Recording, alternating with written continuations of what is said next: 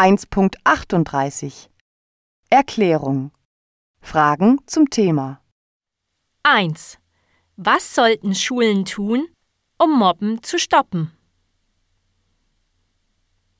2. Wie können Lehrer oder Eltern Jugendlichen helfen, die gemobbt werden? 3. Was würden Sie tun, wenn Sie sehen würden, wie ein Mitschüler gemobbt wird? 4. Haben Sie schon einmal mitbekommen, wie jemand gemobbt wurde? Was haben Sie getan? 5.